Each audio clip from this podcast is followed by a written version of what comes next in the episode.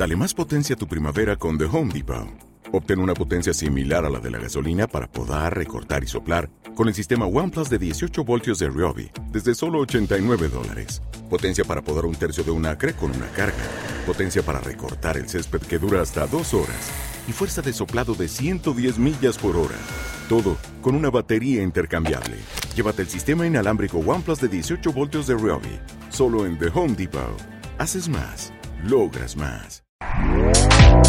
Este podcast forma parte de Evox Originals. Disfruta de este avance.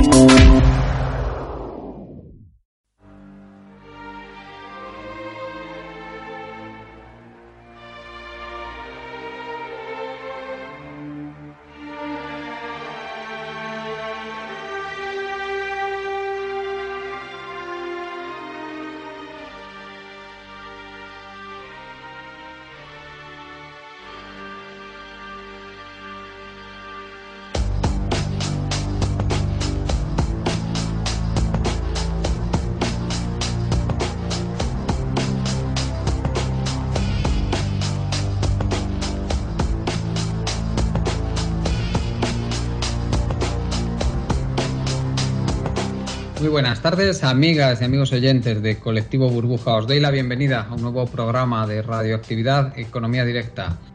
Para este programa de hoy contamos con Juan Bordera, periodista, activista, activista en Extinction Rebellion. Muy buenas tardes, Juan, y muchas gracias por organizar este programa, que realmente es a sugerencia tuya. Ah, encantado, muchas gracias a vosotros. Contamos también con Eloy Sanz, profesor titular de la Universidad Rey Juan Carlos. Muy buenas tardes, Eloy.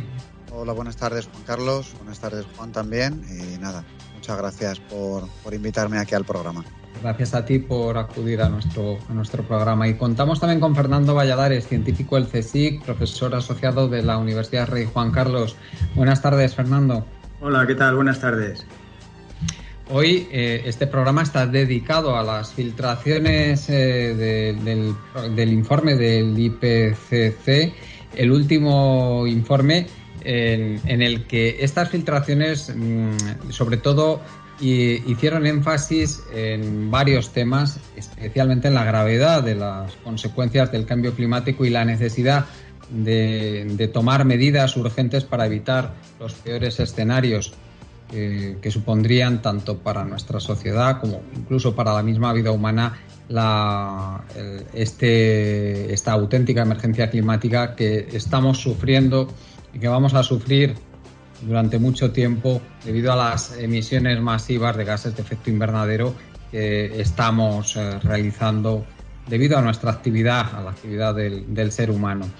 Eh, a mí me gustaría, Juan, ya que has sido tú un, pues una parte fundamental en, en, en estas, esta, en estas filtraciones y en la difusión de estas filtraciones, que nos hicieras un resumen de qué es lo que nos decían estas filtraciones y también que cómo, cómo se han difundido. Adelante.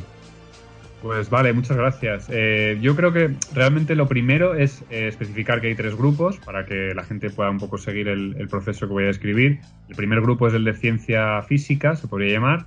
Este es el, grupo que se oficializó ya eh, el informe oficial, es, salió el día 9 de agosto.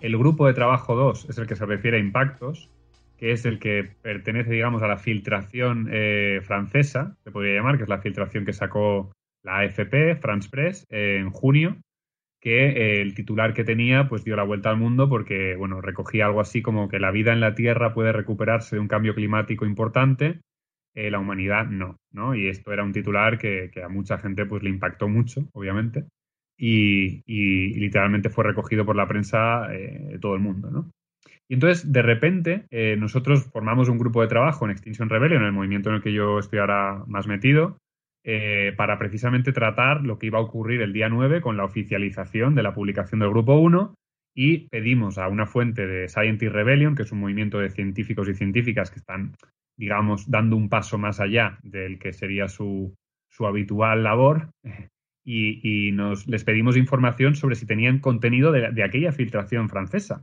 Y entonces de repente nos llegó un documento que yo no sé si exactamente eh, venía ya con la intención de, añadir más carne, digamos, al asador o fue una simple coincidencia, pero claro, yo hice una búsqueda y me di cuenta de que no había habido nadie en el mundo que hubiera hablado del grupo 3, de la filtración del grupo 3, que digamos es el que tiene más propuestas, porque es el de, mitigación del cambio, climático. Entonces, eh, bueno, el, eh, el 7 de agosto conseguimos publicar la primera pieza en contexto, a toda prisa eh, Antonio Turiel, eh, varias científicas que no quieren ser nombradas por posibles mm, consecuencias laborales, lo cual dice algo del proceso de cómo funciona todo esto.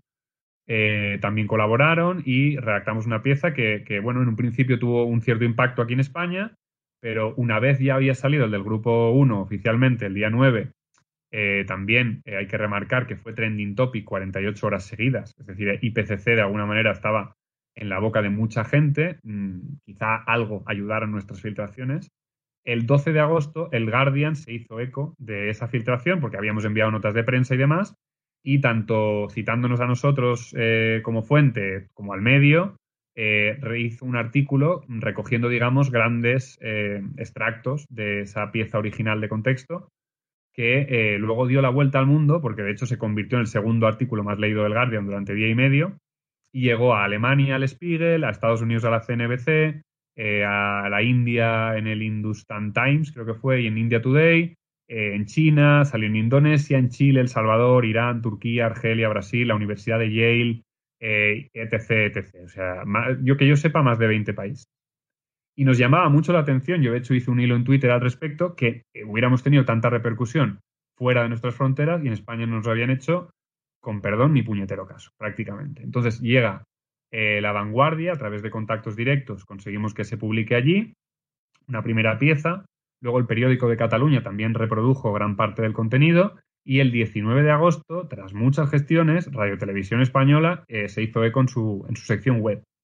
Pero la única cadena de televisión que a día de hoy ha tratado esto con cierto detalle es la sexta, que el día siguiente, el 20 de agosto, lo publicó en una pieza de unos dos minutos en el telediario del mediodía y en esa pieza aparecieron entrevistados Fernando Prieto, que es uno de los que coescribió el artículo conmigo, el doctor, de, doctor en ecología y responsable del Observatorio de la Sostenibilidad, y Marta Rivera, que es autora del propio IPCC, aprobando, digamos, el contenido que ya de alguna manera el propio IPCC había, eh, había contestado en el artículo de Guardian, les preguntaron a ellos directamente y, afirmaron que ese, pues, probablemente era el contenido de la, de la filtración del primer borrador del grupo 3, como así era, ¿no? Y entonces, claro, nosotros ya con la fuente teníamos muy buena relación y enseguida nos pasaron más material.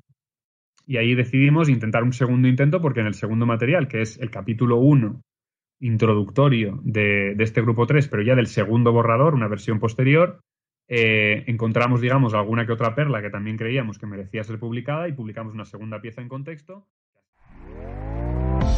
¿Te está gustando lo que escuchas? Este podcast forma parte de Evox Originals y puedes escucharlo completo y gratis desde la aplicación de Evox. Instálala desde tu store y suscríbete a él para no perderte ningún episodio.